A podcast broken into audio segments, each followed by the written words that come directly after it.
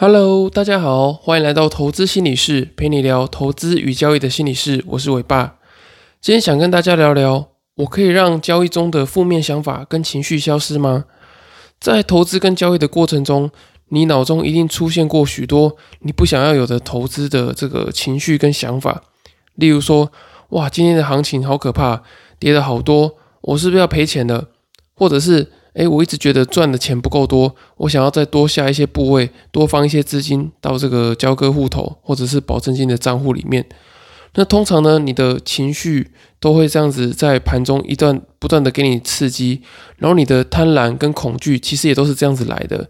特别是你如果曾经有在交易中啊，或者投资的经验里面有经历过很重大的亏损，或者是你曾经赚过很多钱，例如说你曾经一天赚过几十万。或是几百万的话，那这种状况呢，其实会更严重，因为你已经体验过非常大的这个情绪的经验了。因为之前的损益波动太大，所以当时带给你的情绪刺激是非常的强的。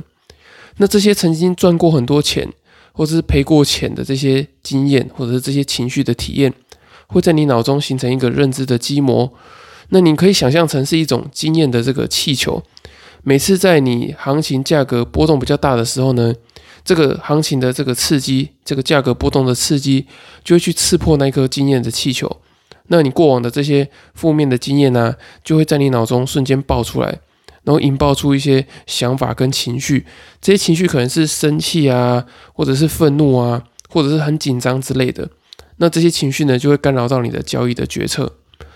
那我们大部分的人呢，去克服这些想法的方式呢，就是去选择压抑它。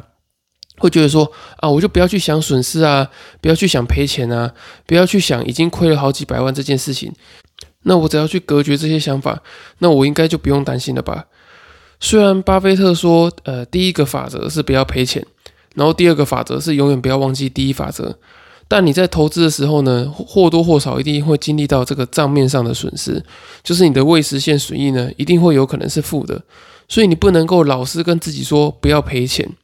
因为如果无法去承担风险的话呢，这个获利就没办法去放大。那除了没办法放大获利以外呢，你还可能会因为这个一直不想要赔钱的这种焦虑感或者是紧张感，去盲目的去凹单。你会想说，好，我再凹凹看，凹到最后可以不要赔钱。那实际上呢，这个我们心理的机制呢，是你越不要去想某件事情，例如说亏损的话，你越满脑子会担心亏损这件事情。以心理学的角度来说呢，当你去极度的去压抑它的时候呢，这件事情会一直在你的心头挥之不去，甚至会为你带来反扑。例如说报复性的下单啊，然后就是借钱，然后产生很多的杠杆，然后再用这个马丁格尔的翻倍下注法，就是不断的去凹单，然后呢再投入更多的资金，希望把它凹回来，这样，然后最后呢可能账户就是产生超额的亏损，然后你就爆掉了。那心理学家呢，把这个你越压抑想法，想法就出现的这个效应呢，称作白熊效应。那这是哈佛大学的心理学家维格纳所提出的。那他发现做心理实验的时候啊，要人们去刻意的忘记白熊，反而这个白熊会一直出现在脑中。那你如果不相信的话呢，你现在可以试试看，你把这个这一集 podcast 先按暂停，然后给你自己可能十秒钟、二十秒钟的时间。你想象一下，就是要你不要去想白熊，或者是要你不要去想大象，那你那你的脑中是不是满脑子都是白熊跟大象呢？那这背后的心理原理呢，是就是大脑你为了要去消除白熊这个这个心理的印象，你必须采取这个分神跟监控这两种心智行动。那在这两个行动的过程中呢，都必须要去唤起白熊这个刺激。所以呢，你很难就不去想这个白熊，因为当你一直要去压抑白熊这个想法的时候呢，你其实脑袋中却满满的都是白熊的这个景象。所以要我们去像机器人一样思考，把一些想法压抑，或者是完全去隔绝掉我们的脑中，其实是很困难的。那我们回到交易当中，交易呢，其实常常会有许多的心魔。有时候我们会怕交易做不好啊，可能人生就没有前途，或者是怕投资做不好啊，自己就没有价值，以后的未来就非常的堪忧等等的。我们有非常多的害怕，然后非常多的紧张跟焦虑。那这些恐惧的情绪呢，会造成你不敢去停损，然后或者是导致你去过度的杠杆啊、凹单、冒太大的风险等等的。那有些人比较严重呢，可能还会为了怕经验这些情绪而不敢去下单。那你越是压抑这些心魔啊，或者恐惧的这些负面情绪，它越会去无时无刻的出现在你每一次的交易当中，因为你一直不想去想嘛，所以它就不断的出现，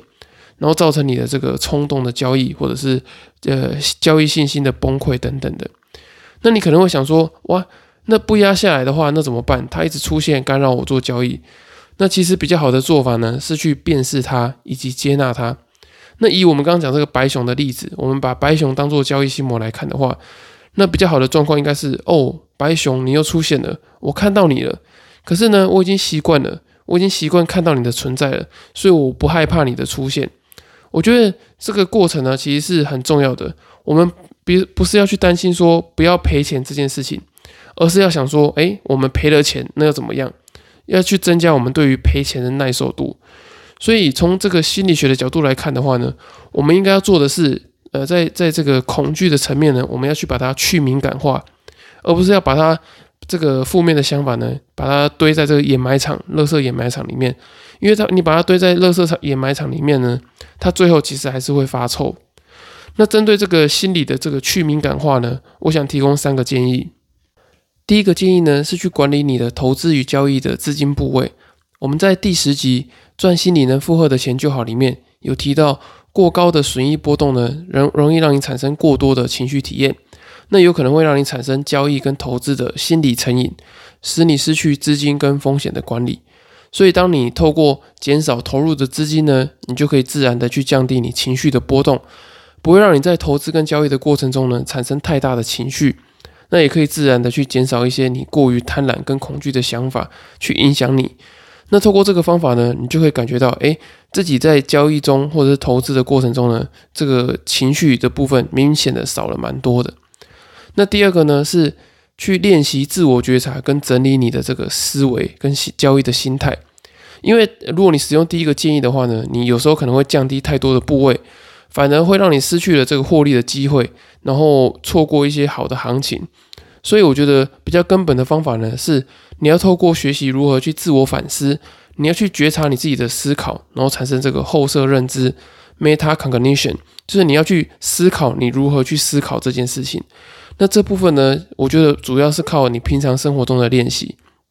你可以去思考一下，诶，你自己获利的这个焦虑啊，是来自于哪里？有可能是跟别人的比较心态啊，或者是自己的成就焦虑等等的。或是你也可以思考看看，你可能在人际关系之中啊，有些事情是你做不好的，或者是你在工作中有一些压力，那这些压力是来自于哪些呃心理的成因呢？那透过你这样子不断的自我觉察跟反思的练习，你比较可以知道自己在投资跟交易的过程中，你的害怕、担心还有焦虑来自于哪些想法？那这样的话呢，能够帮助你在。投资跟交易的过程中呢，去过滤，然后排解这些想法，然后不会让这些情绪呢对你产生太多的干扰。那最后一个建议呢，是我希望你可以定期的向你比较信任的亲友，或者是专业的助人工作者，例如说社工师啊、心理师，或者是一些呃心理的教练，或者是身心科医师等等的，去抒发你的这个交易跟投资的负面情绪。我觉得要你一个人呢去做自我觉察。有时候其实不是那么容易的，特别是你已经陷入这个情绪的负面循环啊，或者是黑洞里面，或者是你生活中已经产生非常多的挫折，例如说你已经亏了很多的钱，或者是你在工作中有很多的压力，常常被骂，其实你很难靠你自己的力量独自的从这些负面的这些声音里面走出来。所以呢，我建议你一定要定期的向这些信任的亲朋好友，或者是。专业的助人工作者去抒发你的情绪，那你可以想把这件事情想象成是你要去倒掉在心里面堆积的这些垃圾。当你的垃圾堆积久了以后呢，可能会发臭啊，或者是腐败长虫等等的。所以，呃，当这些心理的负面情绪你去排解以后呢，可以让你更容易的去放下一些压力，可能是工作的压力啊，人际关系的压力，或者是投资与交易中的获利压力等等的。当你把状态整理好以后呢，会有比较好的状态去面对这些生活中的琐事啊，或者是投资与交易中的这些压力。那以上三点呢，是我对于呃怎么样去应对投资与交易中的想法，我觉得是比较好的方法跟建议。那我们在这个投资跟交易的过程中呢，产生的这些想法，其实实际上真的是很难去完全的抹灭掉，完全的去除掉。所以呢，比较实际上的状况呢，应该会是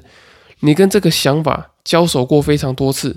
那随着交手过后的这个正向结果越来越多，负面的声音呢会逐渐的淡化，因为你已经学会怎么样去排解它、去整理它以及觉察它。那什么时候这个状况会再出现呢？这个交易心魔会再再次的去干扰你呢？就是当你的心理状态逐渐恶化的时候。所以这时候呢，保持心理的健康，拥有好的心理素质就非常的重要。它可以帮你加快的去把这些想法呢、这些负面的感觉、情绪呢，去去敏感，然后把它放到心里的垃圾桶里面去。好，以上就是今天的内容。祝大家都能够找到整理自己的情绪，还有整理自己心理的好方法。那这样子的话呢，你的生活跟交易自然会越来越顺利。谢谢大家今天的收听。如果你还有其他的问题的话呢，也可以到下方资讯栏的粉丝专业留言私讯询问我，或是到 Apple Podcast 留言给我五星的评价，我会非常的开心。因为对我来说，你们的支持真的是我持续分享最大的动力。如果还有留言的问题的话呢，我也会在之后的节目整理起来再回复你们。今天的节目就到这里喽，我们下次见，拜拜。